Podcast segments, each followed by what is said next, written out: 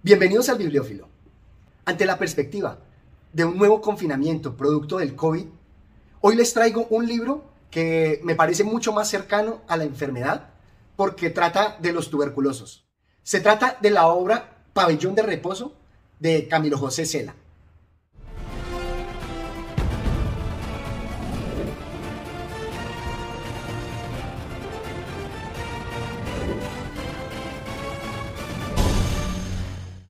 Luego que se han agotado los temas de la pandemia, como los libros de la peste o el año de la peste de Daniel Defoe, creo que esta obra nos representa de mejor manera la enfermedad del COVID, dado la afinidad que tiene con los tuberculosos.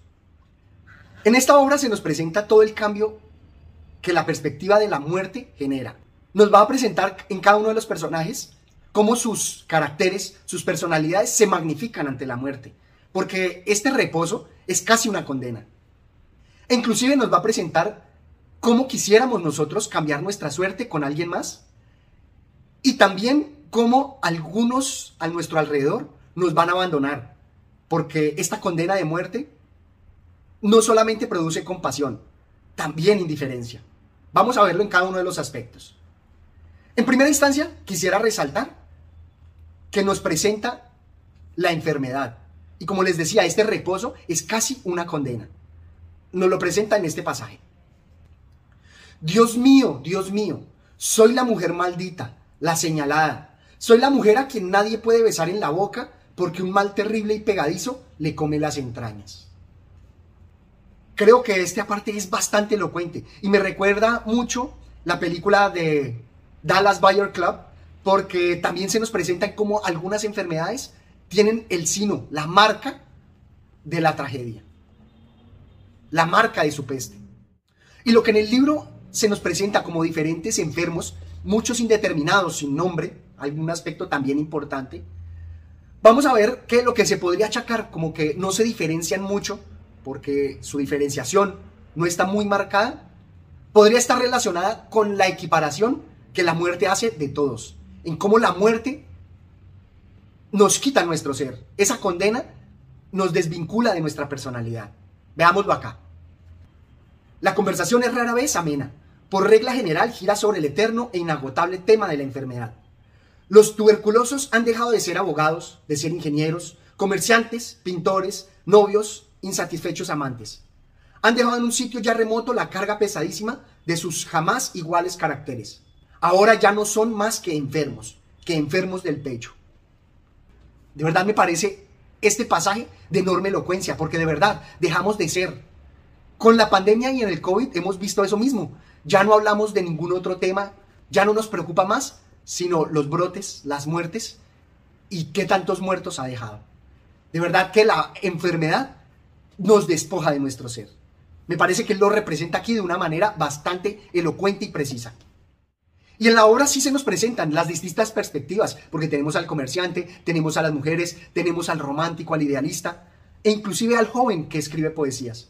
Pero vamos a ver que al final todo eso se revierte y con la enfermedad todo queda condensado, todo queda equiparado. Y que me gusta mucho en esta obra, que si en la primera parte nos presenta la enfermedad de cada uno de los personajes, también nos va a presentar su desenlace en la segunda parte. Y es que luego viene la muerte. Veámoslo acá en cómo lo representa que la muerte no se olvida de nadie. La muerte llama uno a uno a todos los hombres y a las mujeres todas, sin olvidarse de uno solo. Dios, qué fatal memoria. Y los que por ahora vamos librando, saltando de bache en bache como mariposas o gacelas, jamás llegamos a creer que fuera con nosotros algún día su cruel designio. Me recuerda mucho que vivimos y vamos por la vida así, pensando que nunca nos va a tocar la muerte pero definitivamente su memoria, mejor que la de Funes el Memorioso, va a llegar tarde o temprano a nuestra puerta. Y ante esa perspectiva de muerte se hallan otras reflexiones. Aquí resalto la que con el sentimiento trágico de la vida de Unamuno nos va a hacer pensar en la trascendencia. Veámoslo acá. Mi vida que acaba no dejará rastro alguno, será como esa suave brisa que pasa a la caída de la tarde y que nadie recuerda después o como esa agua tibia de las lluvias de agosto que tanto nos agradan y que tan pronto echamos en el profundo pozo del olvido. Ningún rastro, ninguna huella dejará, y sin embargo, entonces, cuando era niño y soñador, cuando hablaba con la olorosa violeta y con la golondrina que pasaba, cuando me sonreía la hierática camelia y cantaba para mí el jilguero del cerezo grande, estaba convencido, plenamente convencido de que el porvenir, grandes empresas, me depararía. Wow, de verdad que es muy profundo pensar en la trascendencia de la muerte, en que nuestro paso por el mundo no quede olvidado y dejemos alguna huella. Pero cuando llega la muerte y la enfermedad, es como esa conciencia de que nos queda muy poco tiempo para realmente hacer y dejar en el mundo lo que quisiéramos dejar. De verdad que es un recuerdo fatal, un recuerdo que cala muy profundo en nosotros. Y por eso nos hace pensar en lo que no hemos vivido, en lo que ya no será, en lo que ya no viviremos, como en estos siguientes pasajes. Y te quiero como te quiero, porque todo el cariño que te tenía reservado para una larga vida, he de dártelo entero en estos cortos meses que nos quedan. ¡Wow! ¡Qué profundidad! Y así a veces pensamos, no nos queda tiempo para hacer todo lo que queremos y tenemos que condensarlo. Me parece que con la enfermedad, ese sentimiento de tragedia se exacerba, porque precisamente nos acorta el tiempo, nos da un menor plazo para hacer las cosas. Y este libro, que es tan profundo, a manera también de prosa, de poema prosaico, nos va a mostrar también otras reflexiones. Me gusta mucho esta que se relaciona con la felicidad que se escapaba de las manos del niño de Eugenio Montale, aquí en este pasaje. También la felicidad es más fácil de conseguir de lo que parece Solo que a veces el poseerla nos entristece, nos advierte que feliz eres, aprovecha el instante. Me recuerda mucho el poema de Montale porque nos indica que tenemos la felicidad, pero también la tristeza del recordatorio de que la vamos a dejar de poseer, de que se nos va a escapar, de que ya no la tendremos. También me recuerda otra de las reflexiones que veíamos en Azorín, donde nos decía que sería mucho mejor morir como los insectos, en la plenitud de la juventud y no achacosos o viejos o en este caso enfermos. Veamos este pasaje. Se muere mejor de joven cuando uno está enfermo, pero no gastado, cuando la vida aún no tuvo ocasión de gobernarnos, sino que hemos sido nosotros los que todavía, ni un instante siquiera, hemos dejado de hacer nuestra voluntad. Aquí esta reflexión es muy profunda, porque si bien nos pone las dos caras de la moneda de la muerte, una en la juventud y otra en la vejez, nos va a remarcar aquí el poder hacer las cosas. Y justamente nos hace ver que la vida es mejor cuando es vivida con energía, con ímpetu, y no con nuestras facultades menguadas, ya sea bajo la enfermedad o la vejez. Porque la vida es eso, la vida es lograr hacer nuestras cosas. Y está relacionado con la trascendencia que veíamos de Unamuno del pasaje anterior, donde queremos dejar nuestra huella, dejar para el mundo el sentimiento y la energía de todo nuestro ser. No así irnos menguando hasta que seamos olvidados. No ese olvido, sí la vitalidad del recuerdo y de la acción.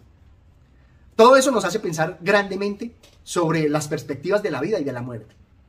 Y resalto aquí otro que, nos presentaba Milán Kundera con la insoportable levedad del ser. Veámoslo acá. Dios nos obsequia conservándonos la juventud, la sana y arrogante juventud que en su insipidez tiene su encanto más florido. Pensar en viejo, en cambio, pesa tanto. Me gusta esa dualidad porque nos presenta la insoportable levedad del ser, la levedad de la juventud, que es así, florida, expansiva y enérgica.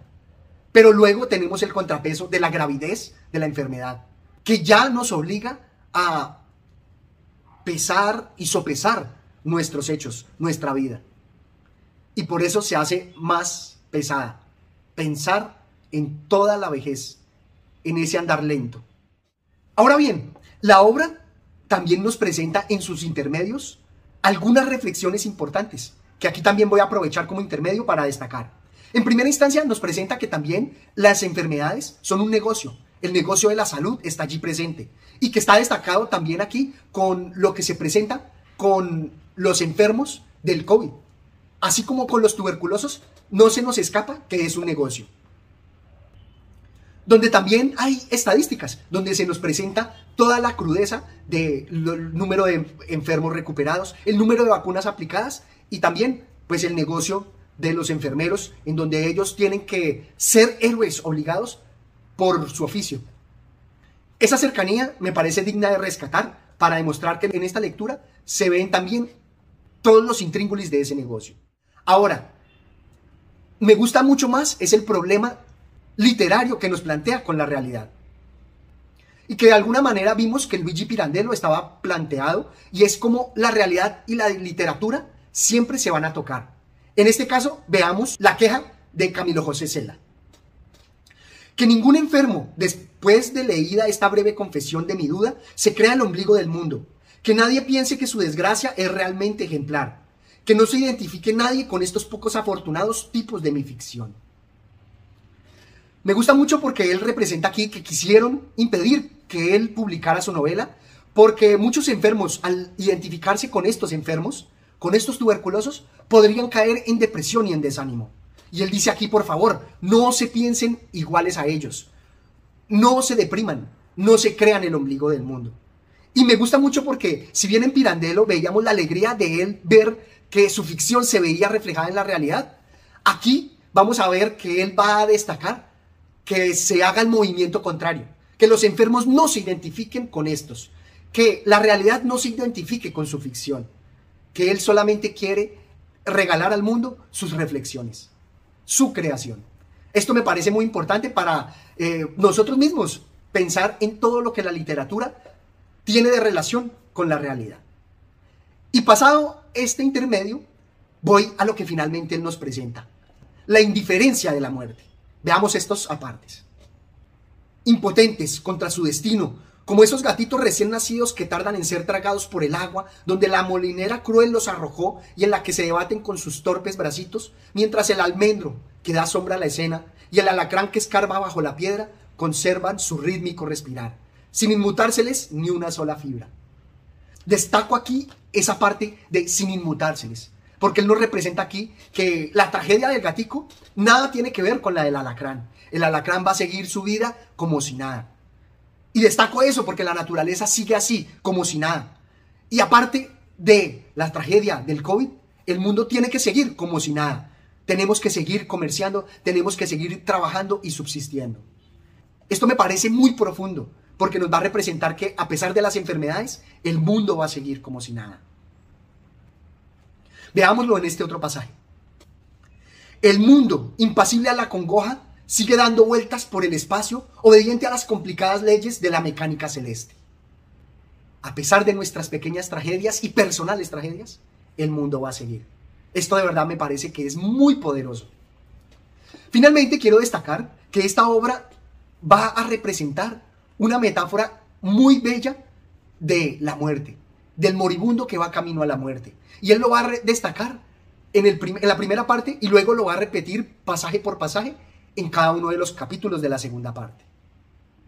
Es una imagen bastante bella que nos muestra el camino del moribundo y luego del enterrador, luego de la muerte, que va a llevar el cofre del muerto a la tumba.